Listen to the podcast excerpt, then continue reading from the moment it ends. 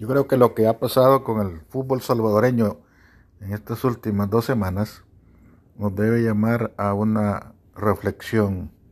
pero una, pero una reflexión de esas que eh, se mantienen en el tiempo y no se borran así como, como se borran muchos eventos y que después de que se les encuentra una salida ya quedan en el olvido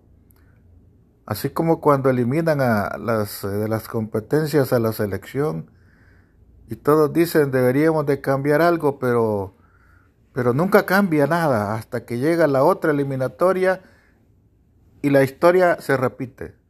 Siempre nos eliminan y empezamos a buscar las posibles soluciones y arreglamos el fútbol en dos minutos diciendo que podemos hacer algo mejor. Pero después se pasa, se olvida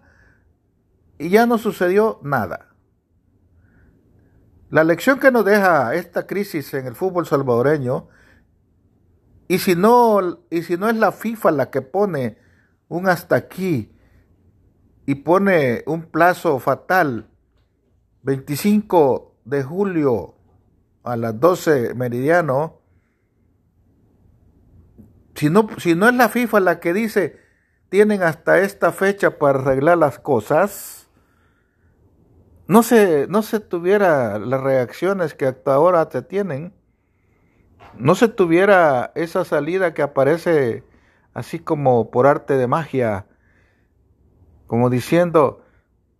me equivoqué, retiro todo lo que hice mal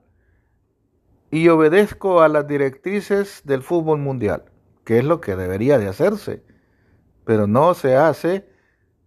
si no está de por medio una advertencia de dejarnos fuera de toda competencia.